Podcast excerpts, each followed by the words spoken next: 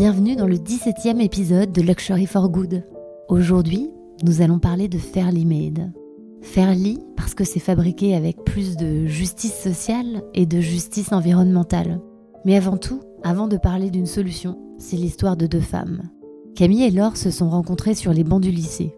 Elles se sont séparées pour se rejoindre à nouveau, forte d'un constat.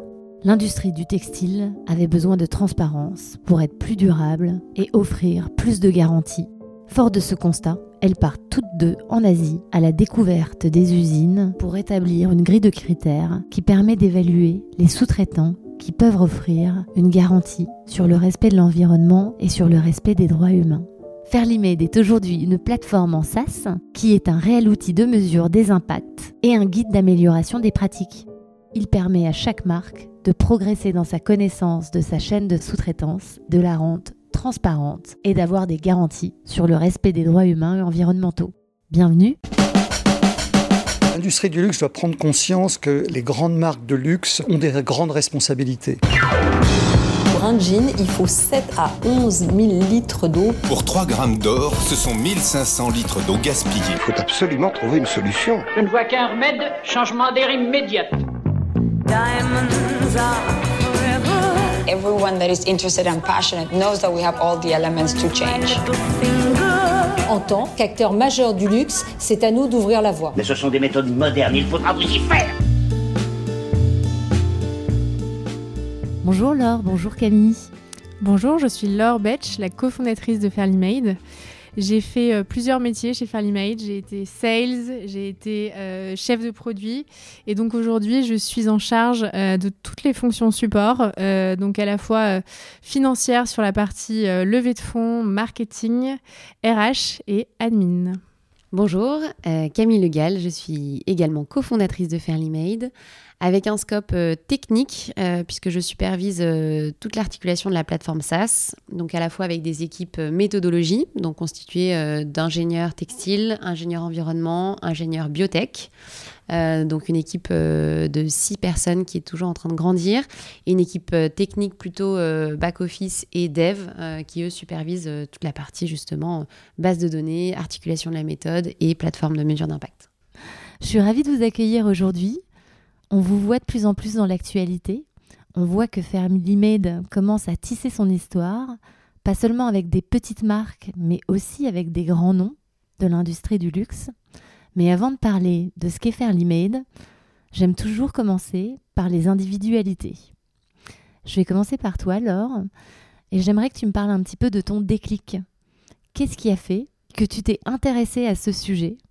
Quelles sont tes motivations et quel a été ton parcours? Alors le, textile, c'est une histoire de famille pour moi. Donc tout a commencé euh, par euh, ma grand-mère, qui avait donc euh, une boutique de prêt-à-porter à Royan. Et au démarrage, j'ai commencé à l'aider pour faire ses achats. Donc on allait dans le sentier et on faisait tous les achats pour justement sa boutique. Donc c'était prêt-à-porter et maillot de bain. Et donc pour moi, ça a été le premier, je dirais, le toucher de ses vêtements, réfléchir à quelles sont les clientes, c'est pas les mêmes clientes à Paris qu'à Royan. Euh, et surtout de l'aider à structurer ensuite euh, tout ce qui est tableau de suivi sur les ventes, qu'est-ce qui fonctionne, qu'est-ce qui fonctionne pas, euh, pour pouvoir justement adapter et avoir une bonne stratégie pour ces ventes-là. Donc ma grand-mère, ça a été aussi une femme, je dirais, c'est une femme qui est très ambitieuse, qui m'a justement transmis aussi ce goût de, du challenge et de, de toujours progresser.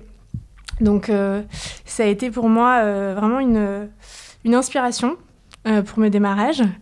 ensuite, du coup, j'ai fait une école de commerce qui s'appelle Yeseg, où j'ai beaucoup travaillé sur la négociation notamment. J'ai beaucoup voyagé, voyagé en Inde, l'Inde qui a été aussi une des premières étapes pour nous dans la construction de Fairly Made. Donc on en reparlera après. Euh, et donc, euh, j'ai commencé mon premier stage en tant qu'agent d'usine. Euh, donc, j'étais agent pour une usine en Chine et je devais commercialiser en fait toutes les collections. J'allais voir justement des marques telles que Etam, plein d'autres marques plutôt mass market. En fait, j'avais très peu de choses sur ces usines-là. J'étais jamais allée les voir. Et justement, c'est les premières interrogations que j'ai eues, justement, d'où viennent en fait finalement ces matières quelles sont ces usines? J'avais pas, pas de réponse. Donc ensuite, je suis passée chez Maison Kitsune en tant que chef de produit. Ça a été l'occasion pour moi de, me rapprocher de la création. Donc j'étais chef de produit et à la fois rapprocher des usines. Donc ça a été mes premiers voyages usines où j'ai adoré justement me rapprocher des savoir-faire, comprendre comment fabriquer un vêtement et un accessoire de A à Z. Euh, et puis ensuite, je suis allée chez euh, Another Stories, donc du groupe H&M, où j'étais donc sur la partie développement et achat de toute la collection maroquinerie. Et voilà, je me suis reposé des questions finalement sur le rythme des collections qui était de plus en plus intense. et à ce moment-là, il se trouve que donc Camille était à Hong Kong et la centrale d'achat en fait de H&M était à Hong Kong. Euh, et donc on s'est retrouvés et euh, moi j'y allais régulièrement et on se dit bah, dans quelle industrie on travaille euh, et finalement qu'est-ce qu'on connaît de tous ces vêtements qu'on développe de façon un peu frénétique? Et la réponse n'était pas grand-chose. Donc c'est à ce moment-là qu'avec Camille on a creusé le sujet. On a eu des vraiment, enfin, électrochocs de mon côté sur des, reportages tels que The True Cost. et donc, on a creusé le sujet. Et moi, j'ai demandé à être formée à ce moment-là. Donc ça a été le, démarrage de l'aventure. Tu nous as dit beaucoup de choses sur ton parcours. On sait comment tu as découvert les coulisses de la fabrication du vêtement. En revanche, toi, intrinsèquement, quel est ton point de vue par rapport aux enjeux écologiques et sociaux? Est-ce que tu as une âme de militante? Euh, Est-ce que tu es fortement préoccupée par cette euh, conscience environnementale ou comment ça résonne en toi? Ouais, alors donc le déclic, je pense que ça a vraiment été euh, The True Cost, notamment le, reportage dont on a parlé. Euh, et après, en fait, on a assez vite enchaîné. Nous, on est allé sur le terrain euh, et on a visité plus de 200 usines en fait depuis la création de Fairly Made. Et ce qui m'a touché, c'est plus les enjeux sociaux et se rendre compte vraiment des problèmes qu'il peut y avoir. Et en fait, les problèmes sont de plus en plus importants plus on va loin dans la chaîne de production. Donc c'est un secteur qui est hyper opaque et on, on a découvert euh, des, des, situations assez terribles euh, en fait euh, plus on allait loin, donc notamment autour de la filature où en fait il y avait du, vraiment du travail forcé, de l'esclavage moderne et vraiment ça c'était des sujets où on s'est dit bah en fait on veut être porteur justement d'un message positif, d'expliquer justement quelles sont les solutions qu'il faut suivre pour éviter ces problèmes-là. Merci. Et toi, Camille, est-ce que tu peux nous dire quel a été euh, ton déclic euh, pour t'engager à créer Fairly Made Quelle est ta conscience environnementale et sociale? C'est un bien grand mot. Euh, je pense que pour commencer, c'est vrai que le déclic était concomitant à ce que disait Laure au moment où je vivais à Hong Kong, parce qu'en fait j'ai rejoint un groupe de permaculture sur une toute petite île à côté de Hong Kong. Euh, et surtout découvrir à quel point euh, la carotte prenait du temps pour pousser, à quel point euh, les écosystèmes justement qui se créent autour d'une ferme sont importants pour justement la, préservation de cet écosystème et surtout l'épanouissement des, végétaux, des légumes ou des fruits qui, grandissent. J'ai absolument réalisé qu'on était dans un monde fini avec des limites posées justement sur nos ressources. Et en effet, c'est aussi là que j'ai ouvert les yeux sur les métiers que j'avais pratiqués, donc euh, dans l'industrie textile et de la mode notamment. Donc voilà, ça c'est un électrochoc euh, qui a eu lieu en 2016-2017, euh, où à Hong Kong encore j'ai découvert l'ONG Redress, donc cofondée par Christine Adine, qui est une femme incroyable, anciennement dentiste, puis journaliste, puis cofondatrice de Redress. Euh, dont je me suis rapprochée et qui euh, avait cette faculté d'ouvrir les yeux aux gens sur bah, les sujets de la consommation au niveau de l'industrie textile et aussi euh, tout de suite des cas de comment faire mieux, tout de suite des volets de formation sur la jeune création, la notion de désirabilité de cette nouvelle mode issue de l'upcycling pour justement les jeunes créateurs. Et donc ça, euh, déclic euh, qui a mis en action aussi notre volonté de, créer quelque chose par nous-mêmes, de réaliser que c'était possible. Je pense que dans, des déclics, que ce soit perso ou pro, euh, il y a la notion de faisabilité qui est aussi très importante. c'est aussi ce qui a fait que bah, on a créé Fairly Made. On s'est dit c'est possible. Il y a des gens autour de nous qui créent des ONG, des assos. Pourquoi ne pas créer cette boîte? Donc voilà, 2016-2017 à Hong Kong. En perdant la foi, les hommes ont perdu le sens du merveilleux. Excusez-moi, j'avoue que je suis un peu perdu. J'essaie de comprendre, mais...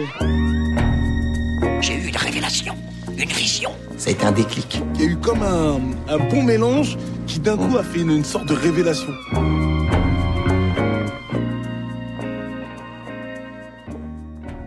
Donc une rencontre qui se fait à l'étranger, des parcours euh, complémentaires.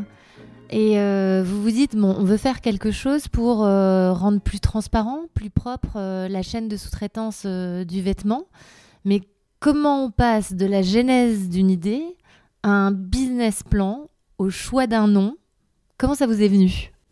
Alors, je, me permets de revenir sur un sujet essentiel qui est qu'on se connaît quand même depuis plus de 15-20 ans. On était au lycée ensemble. Donc, euh, la genèse euh, de Fairly Made, c'est euh, lycée Fénelon, classe de seconde. euh, voilà, on a, on a quand même appris à se connaître sur les bancs du lycée avant tout. Complètement. Et donc ensuite, donc on s'est retrouvés à Hong Kong. donc parce que moi, professionnellement, je travaillais et Camille hab- habitait là-bas.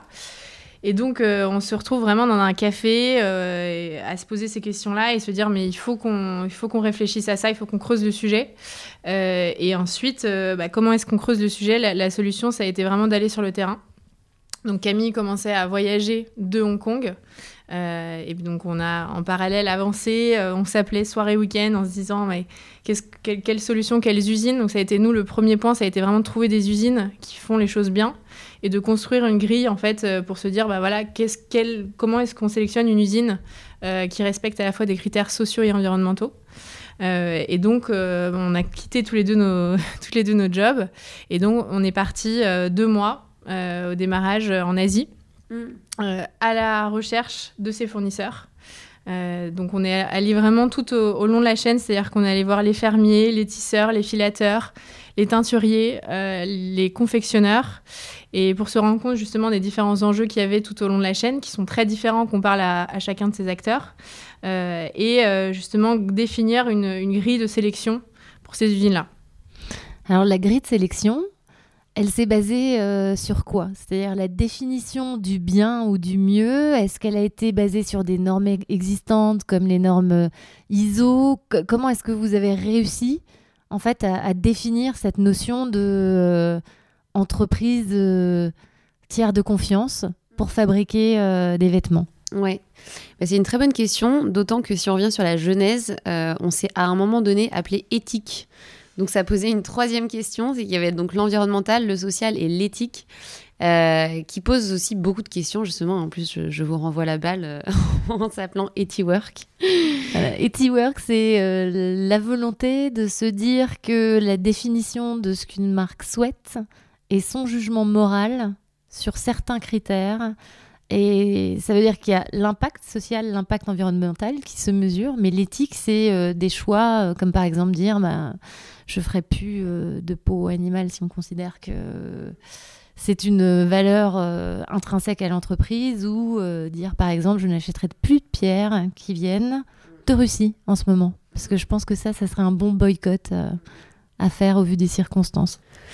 Ben voilà, bah justement pour te répondre, on a décidé de s'appuyer sur euh, des normes internationales et qui justement dans cette notion de mesure euh, avaient tranché euh, sur justement des critères et sociaux et environnementaux. Donc pour ce faire, on a listé, grâce à ces certifications, les critères qui étaient le plus importants à nos yeux et ce surtout à quel point ces critères étaient poussés. Donc je prendrai euh, l'exemple de la rémunération.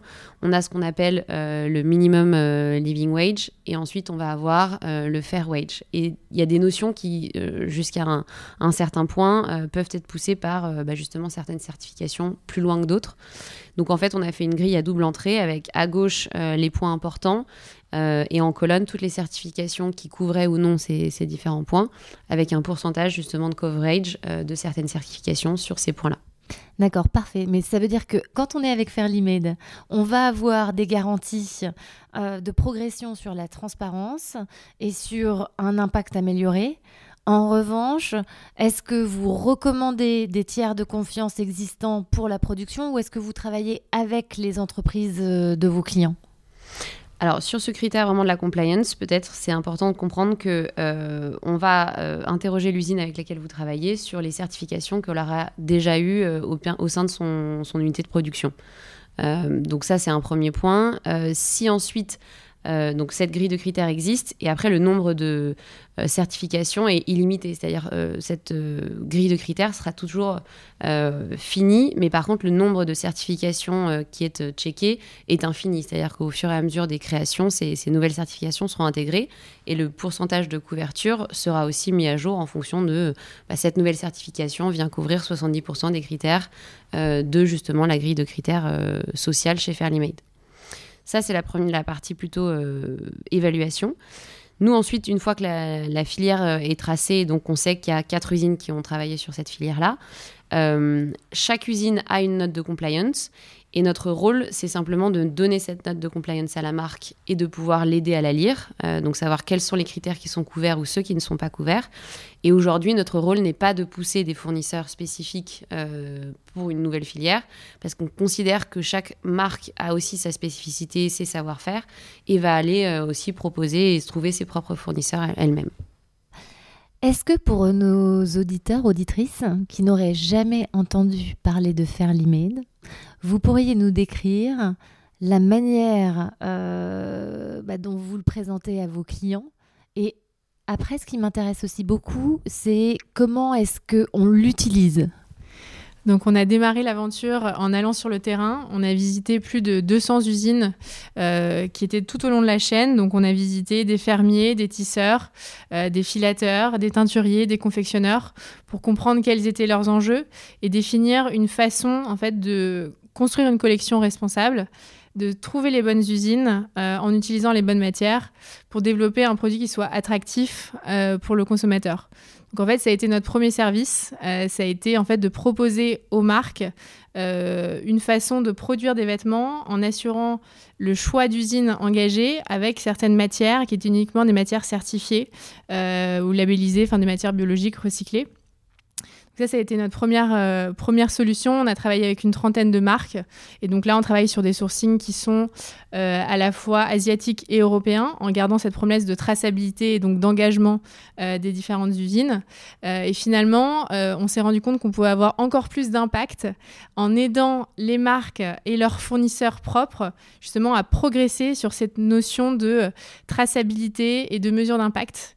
Et donc c'est dans ce sens-là qu'on a développé justement notre plateforme SaaS euh, au service de notre mission, qui est donc d'améliorer à la fois l'impact social et environnemental euh, de l'industrie textile. Pour ce faire, euh, on permet aux marques de recenser tous leurs fournisseurs, de progresser sur la connaissance justement de tous ces fournisseurs-là et progresser sur la traçabilité de leurs produits de mesurer l'impact de ces produits sur justement l'impact social et environnemental et de communiquer facilement euh, à leurs consommateurs grâce à des templates qu'on a définis qui permettent de mettre en avant les informations matière, traçabilité, enfin les informations dont on vient parler. Ça veut dire d'un point de vue consommateur, quand par exemple je peux flasher un QR code ou autre manière d'apprendre davantage sur mon produit, vous, vous fournissez la donnée qui va permettre de raconter cette histoire de où c'est fabriqué, comment ça a été fait et quels ont été. Euh, c'est ça. Alors la donnée, on la récupère justement à plusieurs endroits différents.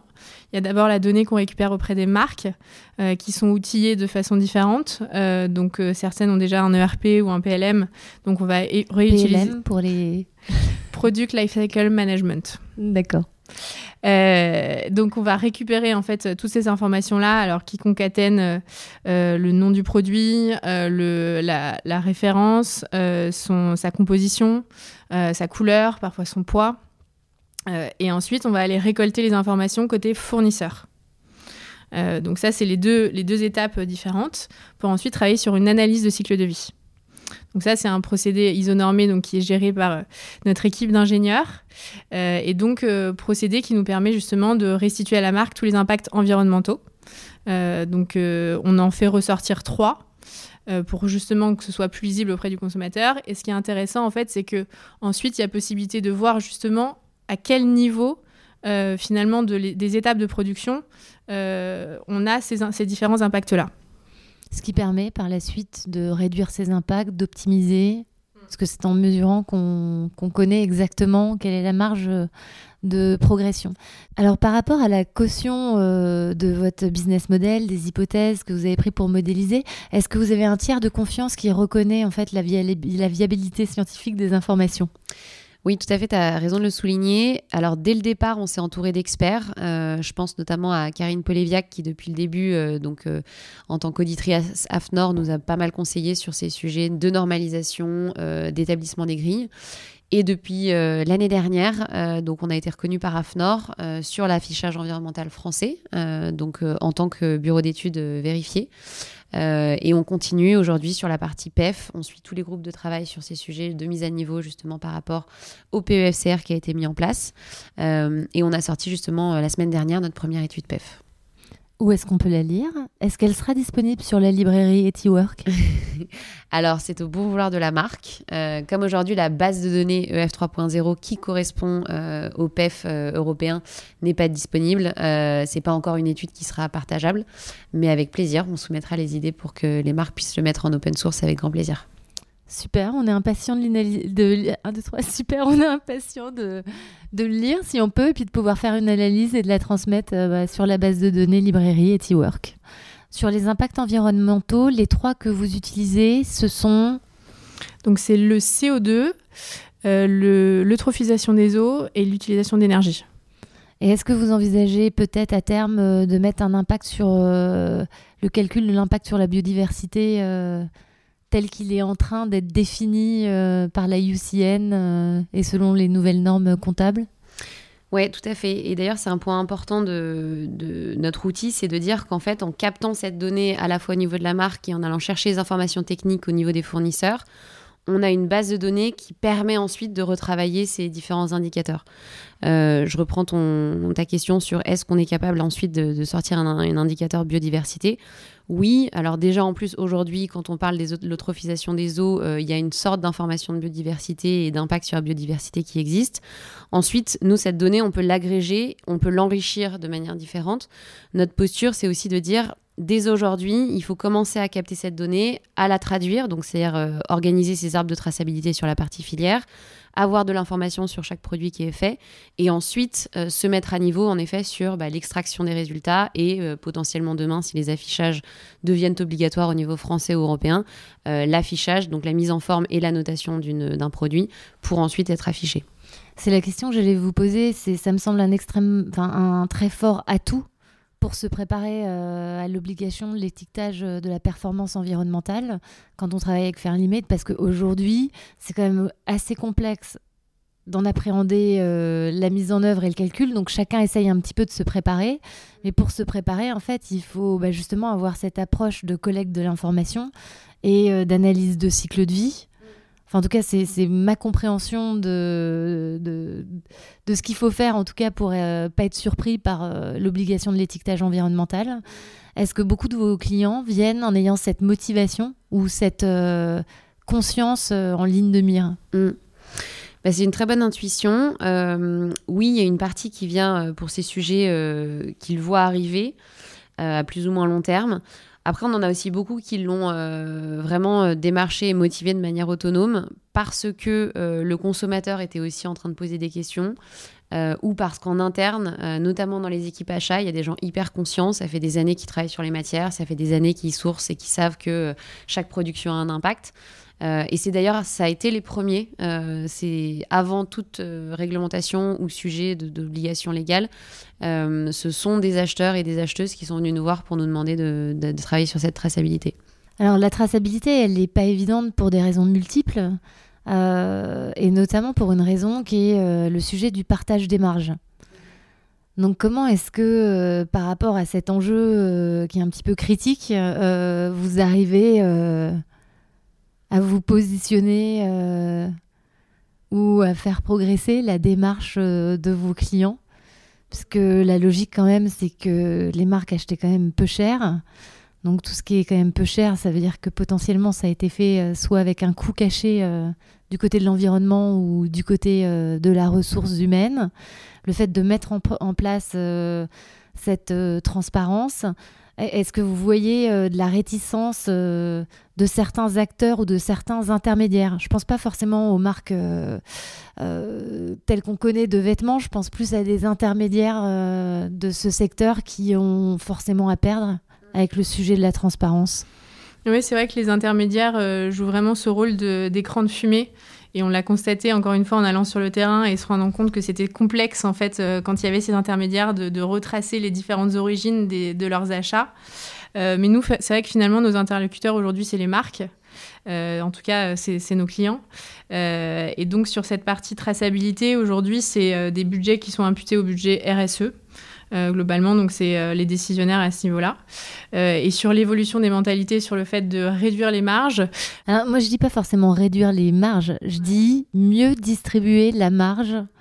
Réduire les coûts marketing, par exemple, et les bah, augmenter plus euh, dans faire l'image, il y a une notion aussi euh, d'être euh, produit en conscience et ça veut dire qu'en en fait à aucun moment il y a eu des compromis qui ont été faits et donc ça veut dire aussi payer un petit peu plus cher pour que ça soit bien fait et donc au final peut-être avoir un petit peu moins de marge du côté de la marque mais plus de garanties éthiques. C'est cette thématique sur laquelle on voit quelques jeunes marques qui commencent en fait à communiquer en affichant à chaque étape qui se fait de la marche et comment c'est redistribué. Ouais.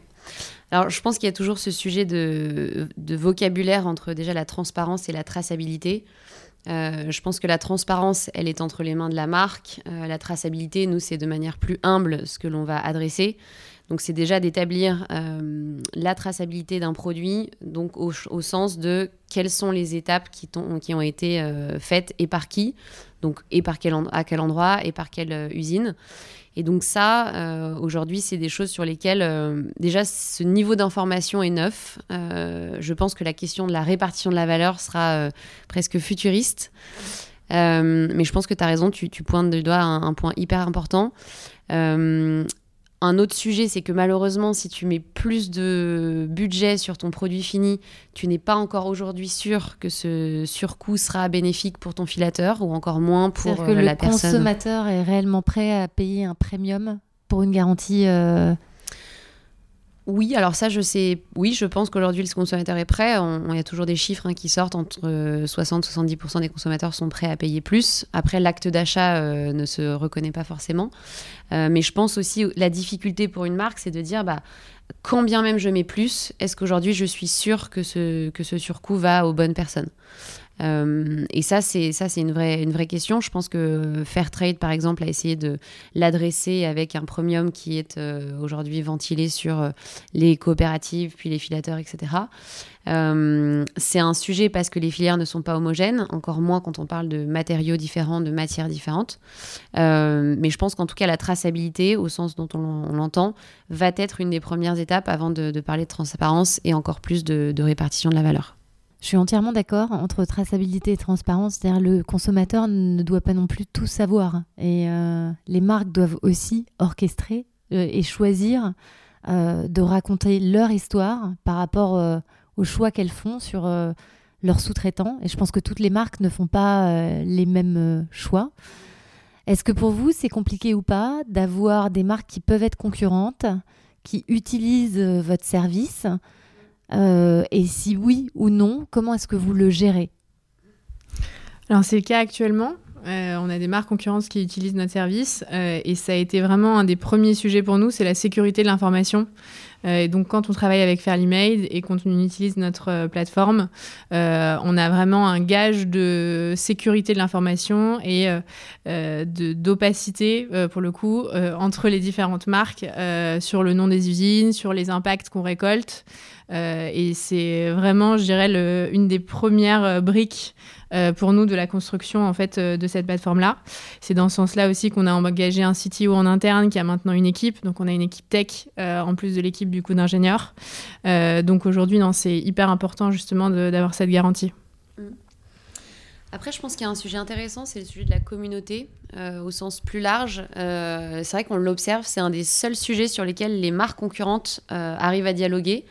Parce que c'est neuf pour tout le monde, parce que c'est un vrai sujet et que beaucoup se posent la question de comment l'adresser. Donc l'échange de bonnes pratiques, en tout cas, enfin, je pense que vous vous en rendez compte aussi chez Etiwork. Je pense que la caserne en est un, bon exemple. Paris Good Fashion, pareil. C'est des sujets sur lesquels euh, tout le monde s'accorde à dire que euh, voilà, la progression se fera de front avec euh, justement beaucoup de marques sur, ces, sur ces mêmes sujets. Est-ce que le Fashion Pact vous aide dans cette démarche ou pas? C'est-à-dire le fait qu'il y ait eu un pacte qui fédère un petit peu les engagements du secteur. Alors c'est surtout sur les plastiques, emballages, climat et biodiversité, si je me mm. rappelle bien. Oui, alors un peu, euh, mais tout comme euh, finalement le Covid a été un, éveil des consciences pour beaucoup de marques qui se retrouvaient avec des, milliards de pièces sur les mains, euh, sous les, sur les bras, avec du coup des stocks et ne, plus savoir qu'en faire. Tout comme les réglementations à venir, tout comme un bon nombre de choses, en tout cas au global, qui convergent vers un même sujet, à savoir comment on mesure et comment demain on réduit par rapport à ça, de comment on mesure. Donc, on a parlé un petit peu en détail euh, de, du score environnemental. On a parlé euh, de manière un peu plus superficielle du score un peu social, c'est-à-dire par rapport au respect du droit du travail euh, et de l'équité salariale. Il y a deux autres notions que tu as mentionnées qui sont euh, la durabilité. Alors peut-être euh, pour nos auditeurs, auditrices, euh, la durabilité c'est un enjeu important quand on parle de l'impact d'un vêtement, puisqu'en fait qu'on soit un vêtement qui dure un an ou qu'on soit un vêtement qui dure des années et peut-être qui se transmettent, il y a beaucoup de discussions entre les marques qui produisent justement du vêtement durable ou du vêtement bas de gamme pour essayer de valoriser euh, la durabilité du vêtement en tant que tel. Donc comment est-ce que vous vous positionnez sur ce sujet euh? Mais écoute, je vais me permettre de, répondre. On a euh, justement récemment aussi dans l'équipe un doctorant qui nous a rejoint, donc Maximilien Schrub, dont la thèse sera très bientôt disponible, sur les sujets de durabilité physique des vêtements au regard des profils consommateurs. Euh, parce que finalement, dans ces sujets de durabilité, euh, au global, il y a aussi euh, deux grandes thématiques que sont la durabilité émotionnelle et la durabilité physique d'un vêtement. là, on parle bien donc de la durabilité physique au sens durée de vie du produit et combien de temps ce, vêtement va durer dans le temps. Donc voilà, important aussi de mettre en lumière qui est le consommateur qui va justement bah, porter ce vêtement, l'entretenir, le réparer, potentiellement le, le donner ou en tout cas le consigner parce que euh, l'empreinte du vêtement, justement, dépend aussi de son utilisateur. Mais par rapport à l'utilisateur, est-ce que vous, c'est votre vocation euh, de développer votre plateforme pour être à l'écoute de l'usage du consommateur à terme? Ou est-ce que ça, c'est un sujet sur lequel euh, vous essayez d'avoir des hypothèses qui font un petit peu une moyenne des typologies de comportement ou, c'est vraiment un sujet, là on parle d'un sujet extrêmement complexe qui euh, est en devenir et qui n'existe pas, mais qui pose pas mal de questions, notamment euh, par rapport à l'étiquetage environnemental. C'est comment est-ce qu'on fait valoir la plus-value d'un vêtement euh, qui potentiellement dure plus longtemps, soit en restant propriétaire d'une seule personne, soit qui dure plus longtemps parce qu'il va aller dans les circuits mm. de seconde vie du produit. Tout à fait. Peut-être pour bien rappeler la posture justement de notre outil et de la plateforme, on reste sur à chaque fois des indicateurs qui font consensus. Donc euh, chaque définition est donnée. Donc euh, euh, la traçabilité, c'est quelque chose de mesurable et calculable. Donc en fonction du nombre d'usines identifiées sur un nombre d'usines justement potentielles. la compliance, on en a parlé tout à l'heure. Nous, on se repose justement sur des certifications sur site réalisées par des auditeurs tiers. Et pour l'empreinte environnementale, on s'appuie sur les ACV. Euh, analyse de cycle de vie, du coup, pour euh, l'acronyme. Donc, ce qui est important pour la durabilité, euh, c'est que, comme on le disait, c'est un, nouvel indicateur qui est en cours d'élaboration. on est à la fois dans des groupes de travail tels que le BNITH, qui est aujourd'hui un groupe de travail qui travaille sur la normalisation, au sens ISO-normalisation, donc de cette notion de durée de vie. On est aussi à l'écoute de ce que le PEF a proposé, donc avec une méthode qui a déjà été soumise. environnemental footprint. Voilà, euh, product Environmental, euh, Footprint, euh, pour donc la, les sujets de l'affichage européen, ou en tout cas de l'encadrement des allégations environnementales dans le cadre européen. le PEF a donc déjà émis une forme de notation au travers donc de, de tests isonormés en laboratoire, donc tests physiques établis sur le produit, aussi bien au niveau de la matière que du produit fini. mais principalement sur le produit fini. Donc là, il y a un an, grosso modo, pour euh, tester la méthode et en tout cas la critiquer. Euh, donc nous, on a aujourd'hui euh, donc 11 marques avec lesquelles on travaille sur cette nouvelle forme de, justement, de notation environnementale au global, au sein de laquelle la durabilité est prise en compte. Et c'est intéressant parce qu'on va voir les tests ressortir. Aujourd'hui, c'est en tout cas une méthode euh, qui, parce qu'elle sollicite beaucoup de tests en laboratoire, est euh, très coûteuse. Donc nous, notre rôle, et grâce justement aussi à tout ce savoir-faire qu'on a grâce à Maximilien en interne et justement au challenge qu'on va apporter à cette méthode, d'arriver à trouver, une, de s'appuyer sur une méthode qui fait foi et qui est reconnue aussi par ses tiers, donc au sein de l'industrie, mais qui soit aussi euh, à la fois acceptable pour une PME avec des frais euh, bah, au regard de l'industrie euh, acceptable, et aussi qui s'inscrit dans les temporalités de prod. Donc que ce soit pas six mois d'évaluation de la durabilité d'un produit, alors que en six mois on a eu le temps de fabriquer la pièce, la mettre en magasin, la solder et la retirer des ventes peut-être qu'à terme, si on est quand même euh, optimiste, on réduira le rythme effréné des collections et qu'on prendra peut-être un peu plus de temps pour concevoir euh, des objets euh, durable, réparable et recyclable. Donc euh, j'en viens au quatrième point que vous avez mentionné euh, rapidement, je crois que c'est le sujet de la circularité. Donc comment est-ce qu'il peut ou pas être pris en compte par votre euh, outil? Et si vous avez des sujets de réflexion sur la manière dont ça peut se développer ou on peut accompagner l'industrie dans son développement, est-ce que vous pouvez les partager avec nous? Oui, alors la circularité, euh, encore une fois, au niveau des indicateurs, nous, ça se retrouve dans l'indicateur de recyclabilité. Euh, qui est donc un indicateur qui, en fonction du, nombre de composants euh, de matière principale ou donc de lining, composants boutons, zip, qu'on appelle les éléments perturbateurs, on va avoir une première information sur les méthodes de recyclage idéalement utilisées et les potentiels outcomes qu'on aurait sur un circuit de recyclage. Donc tout ça donne une note sur 5. Euh, encore une fois, c'est dans des conditions idéales de recyclage, parce qu'il faut savoir qu'aujourd'hui en France, tous les produits ne sont pas recyclés. J'ai le sujet de la collecte, euh, qui n'est pas un sujet simple. Euh, il y a la filière qui s'organise. Je pense à des acteurs comme Revalorem qui vont bah, utiliser les stocks d'invendus pour permettre que la matière euh, ait une seconde vie, mais c'est encore, on va dire, on est dans les balbutiements en fait euh, de la création euh, d'une réelle économie circulaire. Mmh, exactement.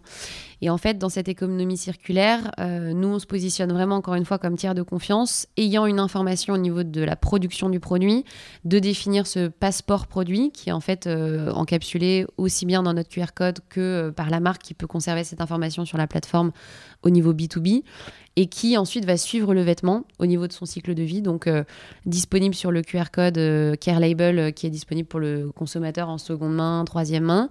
Disponible également pour les plateformes de revente le jour où elles ont le produit entre les mains, qu'elles puissent scanner et avoir directement l'information vérifiée, même ne serait-ce que sur le nom du produit, sa date de fabrication. On peut commencer à dater. Donc tu évoquais les sujets de durée de vie du produit. C'est aussi, je pense, important de commencer à créer ces notions de date de mise en production pour qu'ensuite on puisse réaliser, euh, oui en effet, bah, je porte un pull qui a euh, déjà 20 ans ou j'ai un sac qui en effet a déjà 22 euh, ans, ne serait-ce que pour ensuite améliorer ces techniques de notation.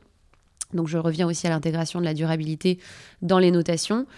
comment, grâce à un produit finalement qui peut avoir plusieurs vies, on en vient à diviser d'autant ou en tout cas à appliquer un coefficient rectificateur sur l'impact de ce produit? Donc voilà, en tout cas, nous, la circularité, on le voit euh, bah, comme l'avenir. Hein. C'est vrai qu'aujourd'hui, on fabrique les vêtements de demain. Donc comment, en tant que tiers de confiance, encore une fois, on est acteur en tant que euh, voilà, transmetteur de cette information une information vérifiée qui peut être utilisée par un consommateur en B2C ou par des acteurs du B2B sur la réintégration de ces produits, euh, sur un circuit donc en, tant que produit fini, mais aussi dans des matières à revaloriser. Donc là, je pense à des acteurs du recyclage qui seraient ravis d'avoir toute l'information et tout le détail de la composition du produit en fin de vie. Donc, par rapport à ce que vous m'expliquez de votre business model, de votre solution en SaaS, me vient une question. Euh, aujourd'hui, c'est la grande mode des NFT et des solutions euh, qui passent par la blockchain. Euh, est-ce que vous avez pensé à éventuellement utiliser la blockchain ou est-ce que vous voyez un potentiel dans le NFT pour optimiser votre solution? Oui, tout à fait. Alors la blockchain, c'est vrai que c'est un, grand terme et qui notamment dans la traçabilité est intéressante. Nous, l'utilisation qu'on en voit, c'est vraiment cette traçabilité aval qui est intéressante, de sorte que notre information peut être valorisée encore une fois, j'évoquais les, acheteurs pour la seconde ou la troisième main, euh, qui auraient la, la, véracité de l'information dans cette euh, potentielle euh, blockchain avec un, token qui serait celui du produit. Donc uniquement disponible pour transmettre justement la pièce dans un portefeuille digital à son futur acquéreur ou même au travers donc d'un NFT. Si on imagine euh, l'hologramme de cette pièce avec euh, toute l'information euh, relative à sa traçabilité, son histoire, son impact. donc à voir après si ça intéresse les consommateurs. Nous, on a en effet envie de, de, de, creuser sur ces sujets, aussi parce que bah, je pense que dans le monde de demain, on aura a priori ces wallets que bah, cette, à la fois pour des raisons d'assurance, que ce soit pour des raisons aussi de transmission, de valorisation d'un patrimoine, bah, ces produits, en tout cas ces beaux produits, auront toute leur place dans cette euh, dans cet écosystème blockchain. Mais est-ce que vous n'êtes pas en fait la solution qui vient nourrir Enfin, on a dit traçabilité, c'est pour la marque. Mm. Transparence, c'est le discours qu'on donne euh, aux clients. Donc, enfin, aux consommateurs, euh, qu'orchestre les. Mais est-ce que vous seriez pas un tiers de confiance qui viendrait donner de la matière au NFT mm-hmm.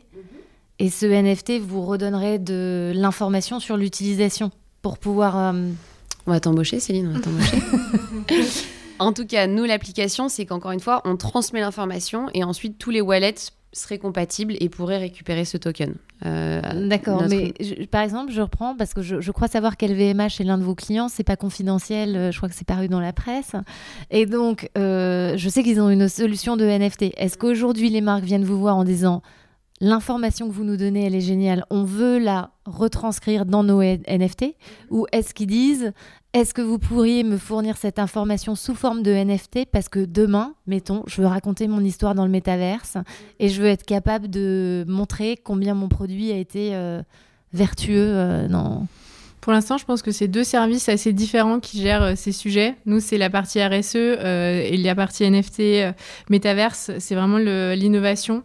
Euh, donc pour l'instant qui ne communique pas encore euh, beaucoup. Euh, nous vraiment l'information aujourd'hui dans un premier temps elle est digérée plutôt par les chefs de produits et l'idée c'est qu'ensuite ils trouvent des solutions justement concrètes pour améliorer leurs impacts. mais aujourd'hui, on n'a pas de réelle demande de NFTiser tout ça. On a, on, a la solution, on sait qu'on pourrait le faire, mais on n'a pas de demande concrète de marques qui souhaitent le mettre en avant. On voit au passé ou à l'avenir? Au présent. Si jamais tu abandonnes l'espoir dans les jours de détresse, alors c'est que ta force n'est que faiblesse. L'avenir inconnu se déroule vers nous. Je l'affronte pour la première fois avec espoir.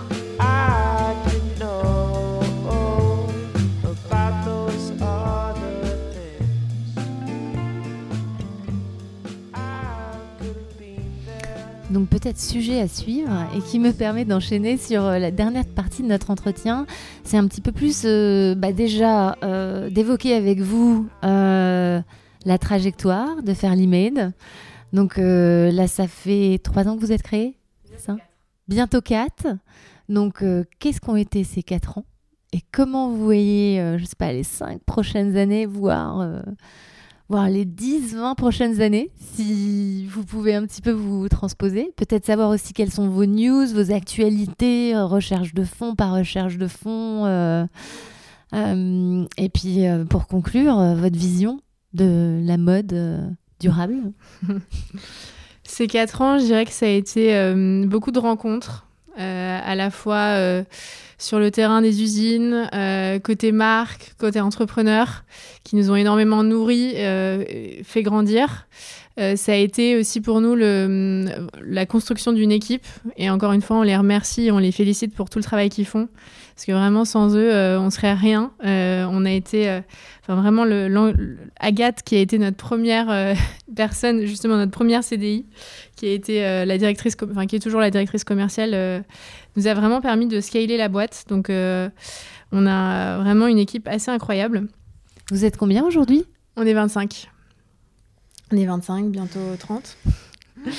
Euh, et donc les enjeux cette année, euh, bah, ça va être des enjeux à la fois tech, sur la, plateforme dont on a parlé, pour l'automatiser, pour développer des langues, des nouvelles langues, pour développer plein de nouvelles features qui vont nous permettre justement de gagner du temps et faire gagner du temps aux marques, parce que c'est vraiment la volonté de notre outil, c'est que ce soit à la fois une expertise et un gain de temps pour les marques.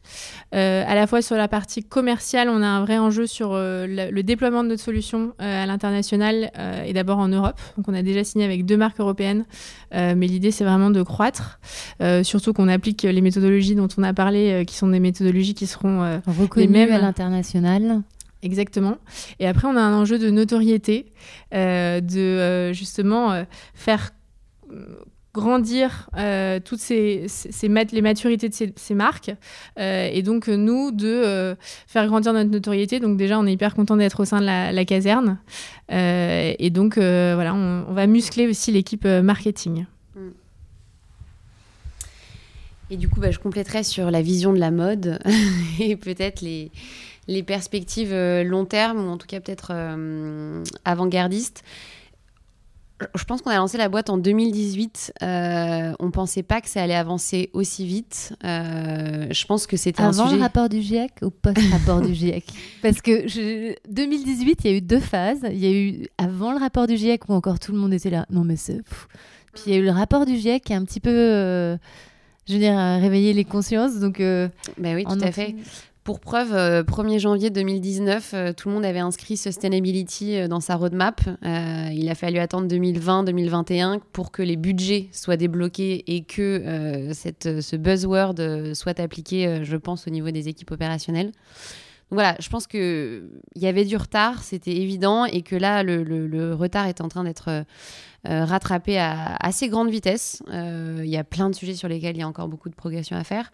Mais euh, preuve en est, on a débuté à 2 en 2018 et aujourd'hui on, est quand même 25, donc c'est assez incroyable. Je pense que la suite, c'est une forme de normalisation de l'éco-responsabilité. Euh, je pense qu'on le voit, il n'y a plus aucune marque qui se lance euh, sans ces notions, euh, qui prend en charge toutes ces valeurs aussi dans, son, voilà, dans les trois piliers fondateurs que peuvent avoir des marques quand elles se lancent. Plus compliqué pour les transitions, donc pour un grand groupe, pour justement opérer le changement. Donc faire de, cette mode éco-responsable déjà une définition. Il n'y a pas de définition aujourd'hui, donc euh, euh, je pense que c'est important que chaque marque se pose euh, et assume ce qu'elle a envie de mettre aussi dans, cette, dans, ces termes, qu'elle le fasse correctement et qu'elle y alloue justement les budgets qui correspondent. Et dans un temps 2, en effet, j'évoquais le sujet de la normalisation, c'est que oui, la mode éco-responsable va devenir une norme. je pense qu'on peut plus passer à côté pour des raisons d'urgence climatique, pour des des de, des sujets de, justice sociale, il euh, y, a un besoin que tout le monde se mette à niveau. Euh, on espère de tout cœur que l'outil Fairly en fera partie. Euh, c'est déjà le cas aujourd'hui pour tous les clients qu'on accompagne. D'évoquer LVMH, en effet, grand nom au niveau du luxe, deux clients au niveau international et aujourd'hui plus de ouais, quasiment 50 marques qui l'utilisent au niveau français. Donc je pense qu'on a démontré l'utilité de l'outil. Maintenant, on a besoin, euh, en effet, d'être euh, toujours aux côtés de ces marques pour comprendre l'usage et arriver à faire en sorte que ce soit un outil du quotidien, au même titre qu'un PLM. Aujourd'hui, ça va être nécessaire de euh, préévaluer l'impact d'un produit avant de le, lancer en prod. Dernière question, mhm. ou petite, c'est pas forcément une question, tu parles de normalisation.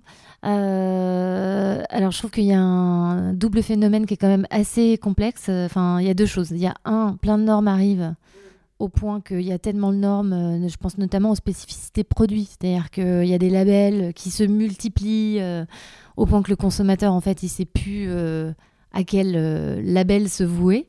Donc cette normalisation, elle pose problème parce qu'elle donne naissance à plein de labels et plein de nouvelles normes, normes parfois, et qu'elle perd le consommateur. Et deuxièmement, la mode et la normalisation, ça donne pas envie, puisque la mode, c'est le territoire de la créativité.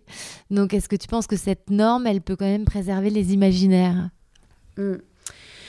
Oui, je pense que c'est pas incompatible. Hein. De la contrainte euh, peut aussi naître euh, beaucoup de créativité. Euh, et je pense que l'aspect de la normalisation doit faire partie du back-office de la marque. C'est-à-dire c'est des, des, nouvelles contraintes, certes, Euh, la bonne nouvelle, euh, c'est qu'il y a des choses qui se valent, ou en tout cas, on peut mettre, par exemple, s'il y a des certifications sociales, il y a des certifications sociales qui peuvent se valoir et qui donc facilitent aussi ce travail de, de, mise à niveau, ou en tout cas de couverture du parc fournisseur. Ensuite, pour l'aspect désirabilité, c'est à la marque de prendre bah, tous ces sujets et en effet d'avoir eu les résultats et ensuite d'être capable de les mettre à son goût, euh, à ses codes et euh, bah, de réadapter ce contenu. Euh, je pense qu'ils l'ont tous très bien fait depuis longtemps et que chaque marque a son ADN et que oui, en effet, ces sujets d'impact, ces sujets de traçabilité, ces sujets d'histoire du produit sont hyper compatibles avec l'ADN de chacune des marques. Ça veut dire aussi peut-être former pas que les départements RSE, mais former tous les départements pour que ça puisse fonctionner et que les départements euh, création aussi ne subissent pas en fait euh, les conséquences de ce besoin de justice sociale et environnementale, mais que ça soit euh, plutôt une source d'inspiration au moment où ils conçoivent, ils créent le produit. Et un dernier point que je voulais peut-être avez, vous avez un prisme très Asie au début du podcast. les problèmes, ils sont partout. si on parle par exemple la confection euh, des produits euh, en cuir, euh, le sujet ne serait-ce que de l'Europe ou de l'Italie peut aussi nécessiter des besoins. Vous êtes présent sur ces produits également mm. Oui, on a démarré l'aventure en allant en Asie parce que euh, c'était le premier en l'Inde, parce que c'était le premier producteur de coton biologique au monde. Euh, et donc, on, avait, on est parti là-bas pour créer des filières qui soient traçables euh, et donc on puisse avoir vraiment tous les partenaires du fermier jusqu'à la confection. et petit à petit, bah, on a grandi, on a eu de plus en plus d'équipes et on travaille en Europe, on travaille en France.